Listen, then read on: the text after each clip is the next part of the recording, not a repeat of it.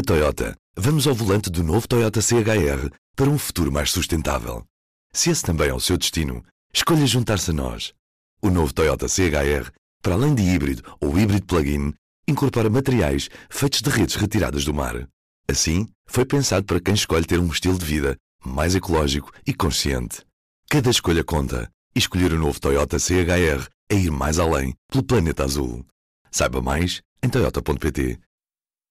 P24, edição de terça-feira, 31 de julho.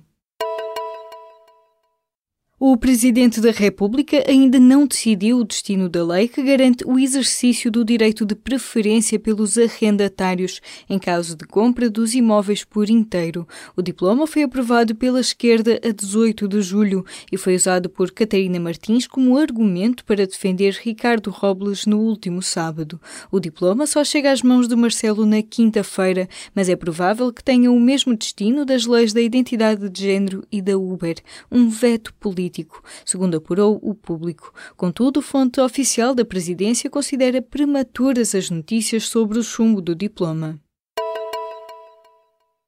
Manuel Grilo sucede a Ricardo Robles na Câmara de Lisboa e Fernando Medina diz que o acordo que garante uma maioria de esquerda na autarquia é para cumprir.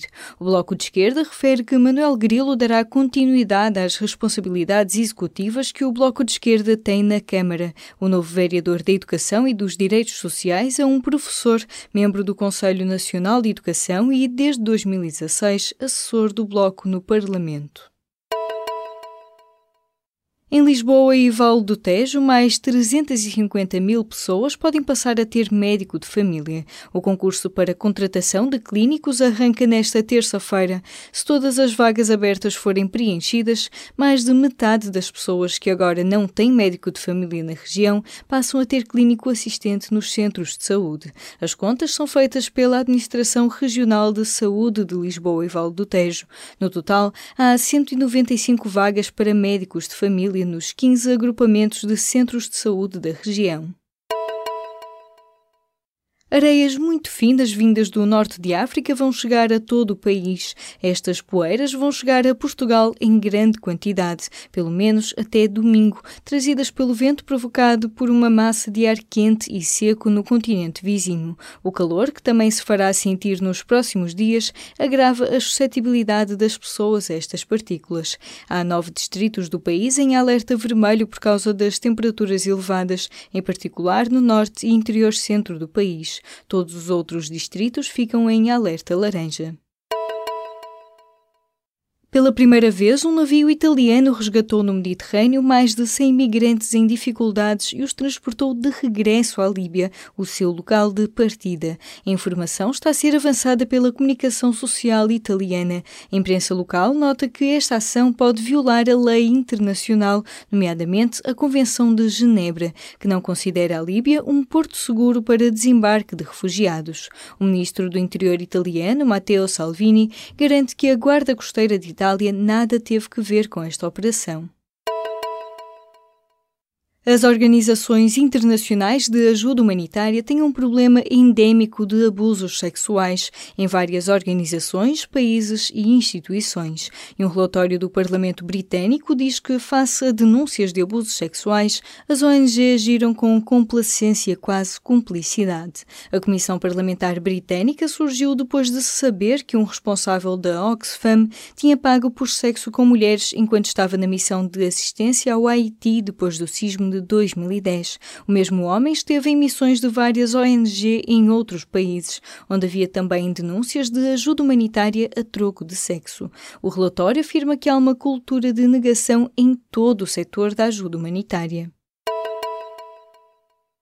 O chefe do Estado-Maior do Exército aceitou falar ao Parlamento nesta terça-feira sobre o assalto a Tancos, mas o general Rovisco Duarte diz que está legalmente impedido de entregar à Comissão de Defesa a lista do material que tinha sido roubado em Tancos, recuperado na chamusca em outubro.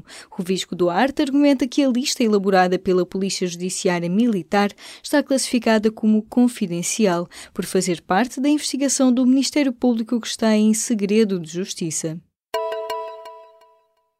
A guerra de preços está a reacender a tensão entre privados e a ADSE. O Sistema de Assistência na Doença dos Funcionários e Aposentados do Estado quer impor novas regras para controlar os gastos. E os desentendimentos entre a Associação Portuguesa de Hospitalização Privada e o Conselho Diretivo da ADSE continuam a surgir. A polémica mais recente estalou quando o Conselho pediu aos hospitais privados que divulguem o valor pelo qual adquiriram as próteses que colocam nos doentes. Mas mas os privados contestam, dizem que essa obrigação é ilegal e querem negociar. Juntar no mesmo sítio as principais inovações e questões em aberto nas áreas da genética, inteligência artificial, computação, biologia sintética e medicina regenerativa, biomateriais e tecnologia, química e cibernética. Esta foi a receita da conferência Curious 2018, que teve lugar na Alemanha a propósito dos 350 anos da empresa farmacêutica Merck. Os temas foram apresentados por 35 dos mais reputados cientistas da atualidade, entre os quais quais cinco prémios Nobel, e os dois investigadores ligados à poderosa ferramenta de edição genética. Leia a reportagem sobre o evento na edição de terça-feira ou em público.pt. A Capela de Nossa Senhora de Fátima, em Idanha Nova, recebeu três galardões nos prémios internacionais Architizer A Awards. Os prémios são promovidos a nível mundial numa plataforma online que tem sede em Nova York e visam celebrar e divulgar a melhor arquitetura do ano. A capela é da autoria do ateliê Plano Humano Arquitetos e recebeu prémios na categoria de edifícios religiosos e arquitetura em madeira. Entre os vencedores do Architizer A Awards estão mais portugueses, como o projeto Espigueiro Pombal do Cruzeiro, do arquiteto Tiago Duval, a sede da Vieira de Almeida, do gabinete Open Book, e a Casa Carrara, de Mário Martins. Na Toyota, vamos ao volante do novo Toyota CHR para um futuro mais sustentável.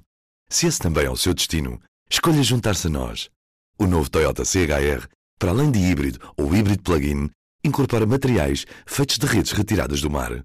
Assim, foi pensado para quem escolhe ter um estilo de vida mais ecológico e consciente. Cada escolha conta e escolher o novo Toyota CHR é ir mais além pelo planeta azul. Saiba mais em toyota.pt